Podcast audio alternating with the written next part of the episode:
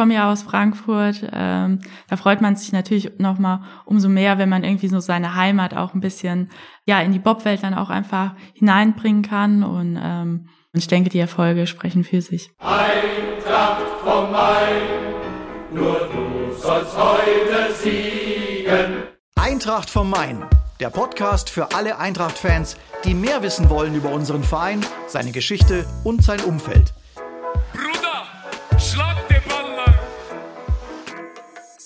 Neue Folge Eintracht vom Main, in der wir uns einem Thema widmen, welches wir hier noch nie thematisiert haben, nämlich dem Bobsport. Kürzlich feierte die Bobsparte ihr einjähriges Jubiläum bei Eintracht Frankfurt. Ein Jahr, bei dem die Bobsportler und Bobsportlerinnen viele Medaillen sammeln konnten. Unsere heutige Gesprächspartnerin hatte daran großen Anteil, unter anderem Junioren-Weltmeisterin. Herzlich willkommen, Maureen Zimmer. Ja, vielen Dank, dass ich da sein darf. Ja, wie geht's dir? Die Saison ist vorbei. Freust du dich auf den Urlaub? Erstmal so gefragt. Ja, definitiv. Die Saison ist jetzt seit Montagmorgen. Montagmorgen habe ich meine letzte, letzten Fahrten gemacht und ähm, ja, morgen geht's in Urlaub und da freue ich mich jetzt schon sehr drauf. Ja, ist ja auch mehr als verdient. Ihr habt dieses Jahr wirklich abgeliefert. Ähm, du auch als zweifache Junioren-Weltmeisterin. Aber wir wollen erstmal so einsteigen, weil viele Zuhörer und Zuhörerinnen kennen wahrscheinlich den Bobsport nicht so in der Intensität. Manche vielleicht schon, aber dann geben wir auch ein paar Insights. Was macht für dich denn den Bobsport mal so als Einstiegsfrage aus? Auf jeden Fall der explosive Start und dann, dass man ganz ruhig im Schlitten sitzen muss und feinfühlig oder so feinfühlig wie möglich lenken muss. Seit wann bist du jetzt im Bobsport dabei? Ich habe angefangen in der Saison 2015, 16. Mhm. 2014 habe ich das erste Mal im Bob gesessen. Seit der Saison 2019, 20 mache ich Pilotin. Im Bobsport gibt es ja keine klassische Jugendausbildung. Also es sind sehr viele Quereinsteiger. Bei dir war es ja auch so. Du kommst eigentlich aus dem Sprint, richtig? Genau. Wie ja. kam es bei dir dann zu dem Umstieg? Eigentlich ganz zufällig. 2014 im Frühjahr hat mich äh, damals der Georg Schmidt, der war damals noch Sprinttrainer beim HLV, hatte der mich angesprochen gehabt, ob ich mir das nicht mehr vorstellen konnte. Und ja, so kam dann eins zum anderen und dann saß ich im Herbst 2014 das erste Mal im Bob und 2015 habe ich dann angefangen. Aus welchen Sportarten kommen so die Kollegen noch? Also ist es nur Sprinten oder gibt es da auch dann andere Sportarten? Die ja, die meisten kommen schon, würde ich sagen, aus der Leichtathletik. Mhm. Also es ist bestimmt 90 Prozent jetzt mal so grob geschätzt oder mhm. vielleicht auch mehr. Manche kommen von Football, Rugby, das sind auch noch so Sportarten, mhm. wo die viel herkommen. Vom Judo hatten wir, glaube ich, auch einmal. Ach, Vom Eisschnelllaufen hatten wir auch einmal da gehabt. Also gibt dann schon noch mal so ja, kann man Exoten sagen. Ja, nicht klassisch mhm. aus der Leichtathletik kommen ja. auch noch ein paar, ja. Okay. Ich habe in einem Interview gesehen, äh, dass du gesagt hast, am Anfang war dir noch kotzübel. Hat sich das inzwischen gebessert? Ja, definitiv. Also ich habe mittlerweile gar keine Probleme mehr irgendwie mit der Übelkeit. Ähm, am Anfang ist das bei ganz vielen ganz normal, dass denen schlecht wird. Gerade als Anschieber wird man einfach nur durchgeschüttelt und mhm. am Anfang weiß man ja auch noch nicht, wie die Bahnen gehen, wie die wie der Druck sich anfühlt. Und ähm, ja, aber mittlerweile ist es komplett weg. Wie kann man sich so eine Fahrt vorstellen? Ähnelt es dann schon einer, einer Achterbahnfahrt oder wie fühlt sich das an? Man kann es sich oh. irgendwie nicht oh. vorstellen. Ähm, ja, als Anschieber hat man, sieht man ja nichts. Also man schiebt an, springt rein. Ja, der Kopf ist unten. Manche haben die Augen zu, manche haben die Augen offen, je nachdem, wie man es mehr mag am Anfang ist das wirklich nur ein Hin- und Hergeschüttle, würde mhm. ich sagen, weil man ja gar nicht weiß, in welche Kurven man gerade ist und wie die weiteren Kurven dann verlaufen. Aber irgendwann, wenn man länger dabei ist, ja, macht man ja auch selbst Rhythmus dann als Anschieber und weiß man ja schon, wann welche Kurve kommt, wann eine gute Fahrt ist, wann vielleicht auch mal nicht eine gute Fahrt ist. Aber als Anschieber, puh, schwierige Frage. Ich würde sagen nicht, dass man es mit einer Achterbahn mhm. vergleichen kann. Ist, glaube ich, was ganz Eigenes, was man selbst erleben muss, ja. um zu wissen, wie es ist. Und als Pilot sieht man ja alles. Würde auch sagen, man sitzt deutlich bequemer als ein Anschieber und wird auch nicht so hin und her geschüttelt wie ein Anschieber. Aber kann man, würde ich auch sagen, mit nichts vergleichen. Wie kam bei dir dann der Schritt von Anschieberin zur Pilotin? Also warum Hast du diesen Wechsel vollzogen?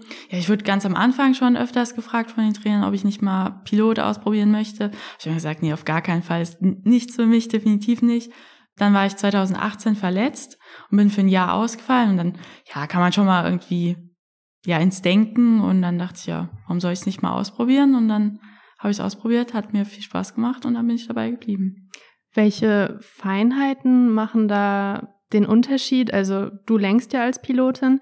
Ich nur als Laie, wenn ich Bobsport schaue, sehe ich immer nur, dass dann die Kommentatoren, oh, hat jetzt an, angestoßen und das macht dann den mega Unterschied. Ist es wirklich so, dass dann genau so eine Einzelheit den riesen Unterschied macht oder gibt es da noch mehr Feinschliffe, die man da beachten muss? Ja, also klar, man sieht die groben Fehler, wenn man jetzt irgendwie eine Bande bekommt mhm. oder so. Für einen Laie ist das dann erklärbar, aber oft sag ich mal, kriegen die Leute keine Bande oder fahren für die meisten sauber und verlieren trotzdem Zeit. Das kann an Material liegen, kann daran liegen, dass sie zu viel lenken. Man versucht ja immer so wenig wie möglich zu lenken. Das ist dann immer am schnellsten, sieht vielleicht nicht immer am schönsten aus, aber ähm, umso weniger Lenkbewegungen man macht, ähm, umso schneller ist es. Dann kann es sein, dass der Schlitten nicht optimal in die Kurve fährt oder nicht optimal rausfährt. Das sind dann nur, das spürt man dann eher im Schlitten. Das ist gar nicht, dass man das großartig äh, sieht dann. Hm. Das sind dann die Kleinigkeiten, würde ich sagen, die die es dann ausmachen. Ja, in Winterberg hast du genau diese Feinheiten beachtet, wurdest Junioren-Weltmeisterin ähm, im Zweier und im Monobob. Nimm uns mal ein bisschen mit, wie haben, haben sich die, die Fahrten angefühlt und wann hast du auch gecheckt, okay, wow, wir haben es jetzt geschafft. Ich werde dann auch bei der WM in St. Moritz dabei sein. Ja, schlussendlich realisiert, glaube ich, hat man es erst ein ganzes Stück später. Also der Mono war ja am Samstag, glaube ich, und der Zweier am Sonntag. Das war natürlich war es das Ziel, dass man nach St. Moritz fährt, dass man beide Titel mit nach Hause nimmt. Aber sicher ist man ja trotzdem nie. Es kann ja immer was passieren. Also beim Mono, die erste Fahrt war schon sehr gut, würde ich sagen, und hatte auch viel Abstand, ich weiß gar nicht mehr, wie viel ich hatte, wusste ich, wenn ich jetzt noch eine ordentliche Fahrt runterkriege, dann müsste es eigentlich gereicht haben. Die Fahrt war jetzt nicht so gut, die zweite. Ähm, daher war ich mir nicht so sicher. Mhm. Und dann hat man aber im Ziel die Trainer, die Anzeigetafel gesehen. Ja, war einfach nur Erleichterung. Im Zweier hatten wir auch nach dem ersten Lauf schon relativ viel Abstand gehabt. Und ich wusste, wenn wir nochmal gut starten, nochmal eine gute Fahrt runterbekommen, dass das auch reichen wird. Die Fahrt war eigentlich auch bis zur Kurve 13 war sie gut. Ja, in der Kurve 13 würde ich sagen, habe ich es nochmal ein bisschen spannend gemacht. Was da passiert? Ja, sind wir mit zwei Kufen in die 14 dann gefahren, in die Zielkurve ist das mhm. in Winterberg. Aber hat dann auch ähm, gereicht. Also ich weiß, weiß jetzt nicht, wie viel Zeit wir da verloren haben. Bestimmt ein bisschen, aber hatten trotzdem äh, viel Abstand gehabt. Ja, das Wichtigste ist ja am Ende, dass ihr dann auf der Nummer eins standet. Im Zweierbob bist du im Team mit Laurin Siebert. Was würdest du sagen, macht euch so als Team aus, dass ihr so gut funktioniert?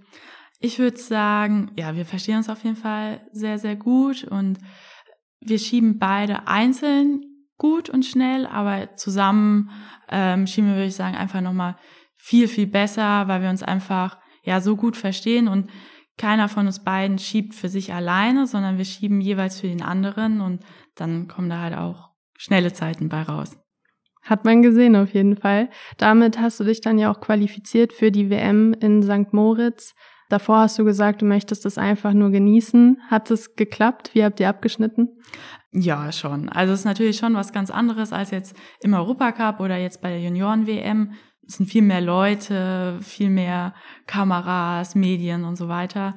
Am Anfang wusste ich einfach gar nicht, was auf mich zukommt. Ich habe habe mir da auch keine Gedanken drüber gemacht, habe mich einfach überraschen lassen und habe einfach geguckt, wie es dann dort so ist. Ich konnte es schon genießen, ich würde sagen, aber in der zweiten Woche konnte ich es schon mehr genießen als in der ersten Woche, weil man einfach in der zweiten Woche wusste, was auf einen zukommt. Aber an sich hat es einfach viel Spaß gemacht. Und mit den Ergebnissen Mono, Achterplatz und Zweierbob sechster Platz zufrieden?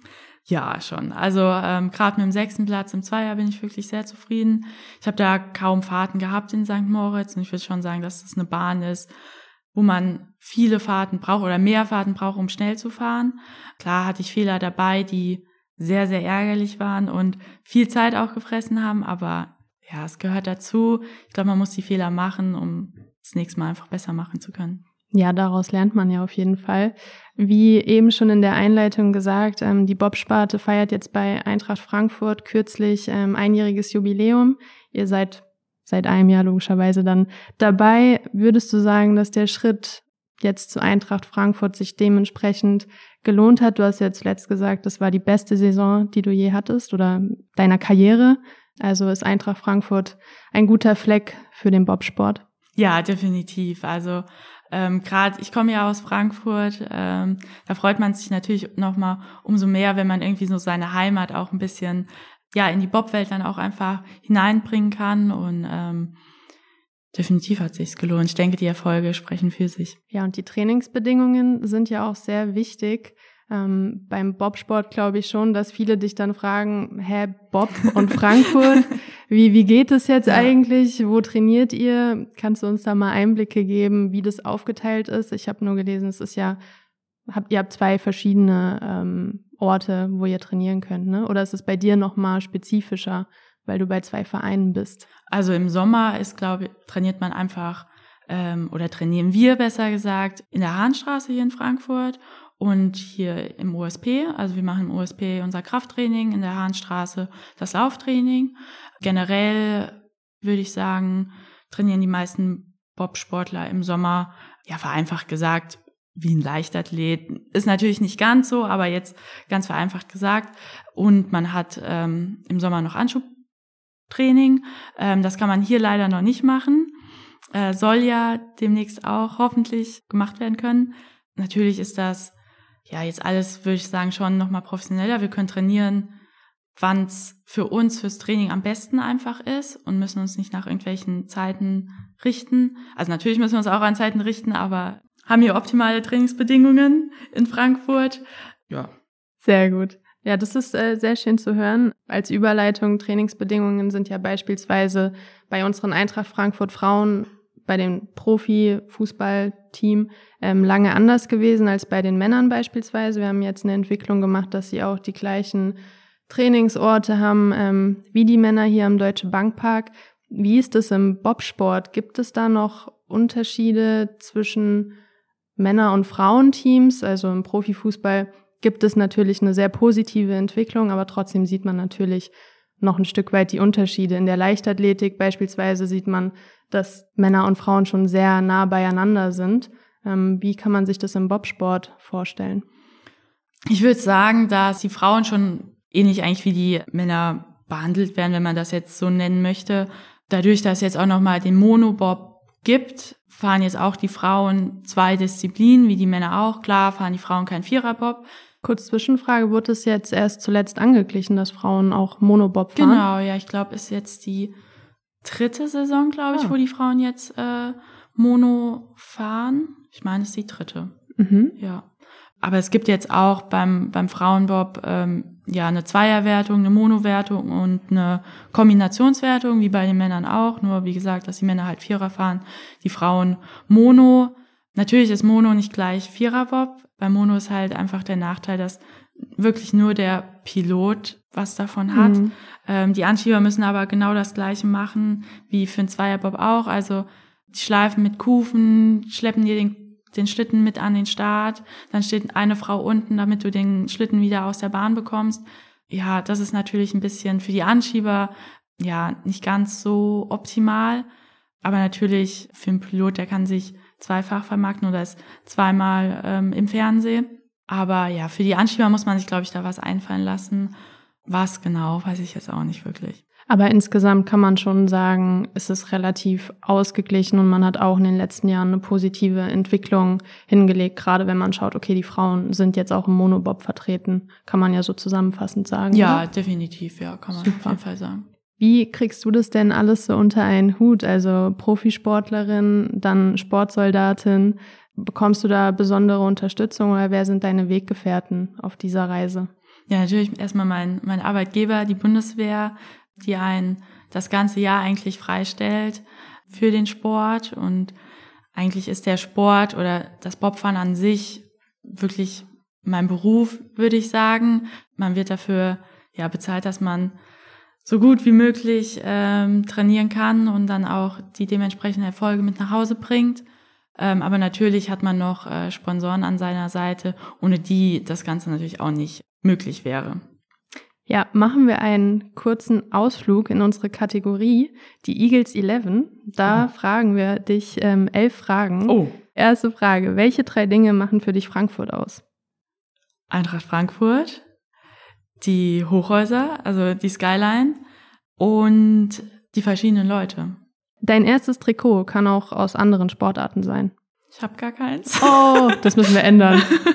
also kriegst, kriegst, du eins von okay. der Eintracht. Das geht oh, gar nicht. Das, das ist natürlich super. Also, also ein Trikot musst du schon im Kleiderschrank haben. Was darf beim Essen bei dir nie auf dem Tisch fehlen? Salz. Aber nicht zu viel. Das ist richtig. Aber ohne Salz, also ich kann wirklich ohne Gewürze, aber ohne Salz, nee. Kann ich nachvollziehen. Ja. Welches Lied hörst du immer vor Wettkämpfen? Ich habe kein bestimmtes Lied, was ich immer vor Wettkämpfen höre. Hast du eine Richtung? Oh Gott, obwohl doch, ich könnte mal nachgucken. Mhm. Sie öffnet äh, gerade Spotify. Can't be touch. Halt mal ins Mikrofon. Nur einen kurzen Ausschnitt, damit wir keinen Stress bekommen mit GEMA. Ah. Ja. Okay.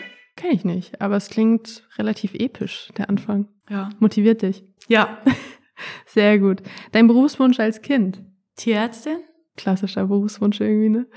Deine erste Erinnerung an die Eintracht? Oh. Die zweite Liga? Abstieg, Aufstieg. ja. Ja, es war früher schon mehr ja, eine Achterbahnfahrt. Ja, wollte schon sagen. Früher ja, also, war es immer ein Hoch und runter, ne? Also schon. Also jetzt schon ein bisschen weiter länger her, aber. Ja. Also es ist ein bisschen frustrierend, dass die zweite Liga deine erste Erinnerung ist. Aber ich würde sagen, immer ein Auf und Ab war es ja früher, würde ich. Jetzt als Laie, ne? Definitiv, ja. Also. Was machst du, um abzuschalten? Äh, mit Freunden treffen, mit der Familie sich treffen, mit dem Hund spazieren gehen, spielen. Ja. Welchen Sportstar würdest du gerne mal treffen? Oh, ich finde die Klitschkos ja? sehr beeindruckend, muss ich sagen. Also ich will nicht sagen, dass ich insgesamt irgendwelche Vorbilder habe, großartig. Aber die Klitschkos finde ich schon äh, sehr beeindruckend. Wegen dem Box, also hast du Boxen früher ja, gern geschaut? Ja, ich habe immer früher jedes, jeden Boxkampf von denen äh, geschaut.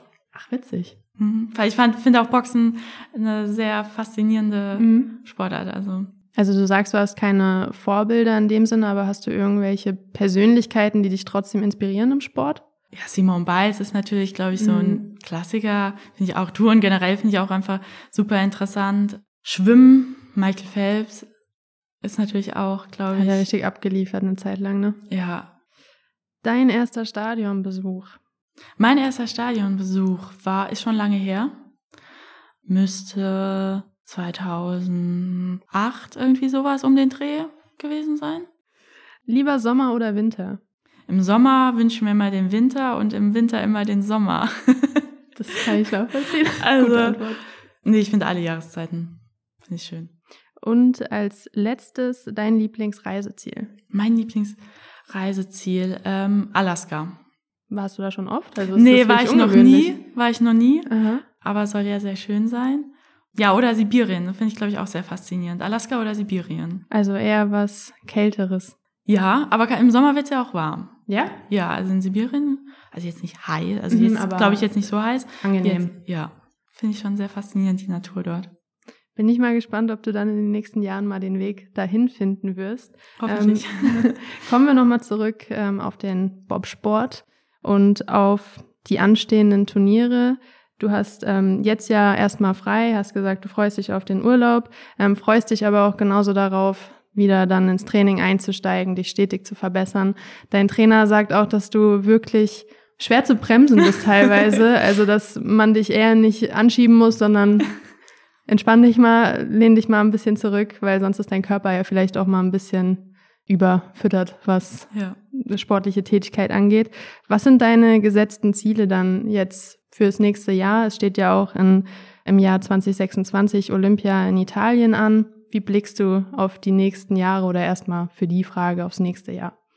Ja, ich bin jetzt nächste Saison das erste Jahr aus den Junioren raus, möchte mich einfach athletisch, also im Schieben, als auch fahrig weiterentwickeln und verbessern und dann schaut man, zu was es reicht. Aber natürlich ist 2026 äh, das ganz große Ziel und athletisch als auch fahrig ist darauf alles ausgerichtet und da gilt es, die bestmögliche athletische und fahrische Verfassung zu haben. Und hast du auch wirklich ein konkret gesetztes Ziel schon, was Platzierung angeht, oder sagst du, du, du schaust einfach, wie es jetzt läuft, sind ja auch immer noch drei Jahre bis dahin, kann ja noch viel passieren, oder hast du schon so einen Fokus gesetzt, auch wenn es noch so weit in der Zukunft liegt? Für 2026. Ja, ähm, ja erstmal gilt es, sich in Deutschland zu qualifizieren. Ich glaube, das wird schwer genug. Mhm. Und ähm, ja, erstmal liegt da der Fokus drauf, sich zu qualifizieren. Ich glaube, wenn man dann das geschafft hat, hoffentlich, dann kann man sich auch über weitere Ziele Gedanken machen. Da drücken wir dir auf jeden Fall die Daumen, dass das klappt. Wir wechseln jetzt nochmal ganz kurz das Thema, weil wir veröffentlichen diesen Podcast zum Weltfrauentag. Oh. Und dementsprechend gegen Ende des Podcasts die Frage, was würdest du denn all den Mädchen oder Frauen mitgeben, die vielleicht auch hochgesteckte Ziele haben, weil du bist ja jemand, der wirklich auch sehr ambitioniert ist, aber dem auch hinterhergeht. Was würdest du da mitgeben, wie man so Dinge erreicht oder mit was für einer Einstellung man da rangehen soll? Ich kann ja jetzt nur von mir selbst sprechen. Ich setze mir ein Ziel und ähm, arbeite daran so lange, bis ich es eigentlich schaffe. Und auch wenn das Ziel manchmal sehr weit entfernt scheint, einfach niemals aufzugeben und immer weiter hart an sich zu arbeiten und niemals den Glauben an sich zu verlieren. Und ich glaube, wo ich 2000, weiß ich nicht, wann, wo ich auf die Karl von Weinberg gekommen bin, zum Beispiel. Ähm, ist die Schule in Frankfurt, wo sie war? Genau. ähm, hätte niemals, glaube ich, jemand gedacht, dass ich jetzt Sechste bei der WM werde, zum Beispiel. Also ja, einfach niemals den Glauben an sich verlieren und äh, immer weitermachen. Und wenn man mal ein Ziel nicht erreicht, dann ist das auch nicht schlimm, würde ich sagen. Hauptsache, man hat es auf jeden Fall probiert. Ja. Und ähm, ich glaube, wenn man kämpft, äh, schafft man, glaube ich, kann man sehr, sehr viel schaffen. Das sind sehr schöne abschließende Worte. Wir haben auch noch eine neue Kategorie, mit der wir jetzt den Podcast schließen werden. Das sind die Fanfragen. Wir haben auf Instagram äh, einen kleinen Aufruf gestartet, eure Fragen an Maureen Zimmer. Und wir haben drei Fragen rausgesucht. Erste Frage ist, welche Sportart ist nach dem Bobsport deine liebste Sportart? Liegt wahrscheinlich auf der Hand wegen Sprinten oder ist es doch was anderes? Oh nee, ich glaube, wenn ich mit Bobsport aufhöre, werde ich definitiv nicht mehr sprinten. Wieso? Also ich glaube, erstens bin ich dann für wirklich das professionell zu machen, glaube ich, zu alt, will ich jetzt mal sagen. Ich denke, ja, vielleicht werde ich noch wieder anfangen mit Reiten oder mhm. ähm, werde mal Fahrradfahren ausprobieren. Also professionell nee, dann schon nee, oder also professionell werde ich da nichts. Nee, nee, also professionell werde ich da glaube ich nichts mehr machen. Ich glaube, nee, nee, da Hast da deine Sparte gefunden? Ja. Also eher was äh, entspannt. Ja, gut, Fahrradfahren ist jetzt auch nicht so entspannt, ne, aber je nachdem, wie man es betreibt. Also. Ja, das stimmt, das stimmt, aber ja, ich glaube, auf Reiten können wir uns äh, einigen, was entspanntes. Sehr gut. Die zweite Frage ist, ähm, kann man als Laie auch mal bei einer Bobfahrt mitfahren? Ja, eigentlich an äh, jeder Bahn gibt es äh, Taxibobfahrten. Da kann man sich anmelden und dann äh, kann man da runterfahren. Ist es dann, also wie groß ist dann dieser Bob? Das ist meistens, ist das ein Vierer-Bob. Mhm. Also sitzt der Pilot drin und dann noch zwei, drei weitere Gäste. Mhm. Und äh, dann, je nach Bahn, düst man dann darunter. An manchen Bahnen fährt man halt von weiter unten einfach los. Aber Witzig. man hat dann schon mal einen kleinen Einblick. Also an alle Zuhörer und Zuhörerinnen, ihr könnt auch mal Bob fahren, wenn ihr Bock drauf habt. Muss man halt schauen, wo die nächste Bahn ist. Genau, Kann auch ja. sein, dass man ein bisschen fahren muss. Die letzte Frage. Hast du einen Glücksbringer oder ein Ritual vor einem Rennen? Nee. Kurze Antwort. Also du fokussierst dich einfach auf deine eigene Leistung. Klar hat man so seine Routine, ne? Ja. Man muss erstmal äh, fährt zur Bahn, macht da die Schritten ähm, und so weiter. Und dann fängt man an, sich warm zu machen. Aber ähm, ich sage jetzt nicht, also ich muss jetzt noch mal dem Glückschwein noch mal hm. drücken oder irgendwie ja, sowas. Nee, also sowas habe ich nicht, nee. Ja, sehr schön. Also haben wir erstmal alle Fragen geklärt, erste Einblicke in den Bobsport bekommen. Vielen Dank, Maureen Zimmer. Wir drücken dir die Daumen, dass du all deine gesetzten Ziele erreichst, verfolgen dich natürlich dann auch. Wenn euch die Folge gefallen hat, lasst gerne ein Abo da und ähm, hört beim nächsten Mal wieder rein. Wir freuen uns. Bis dann.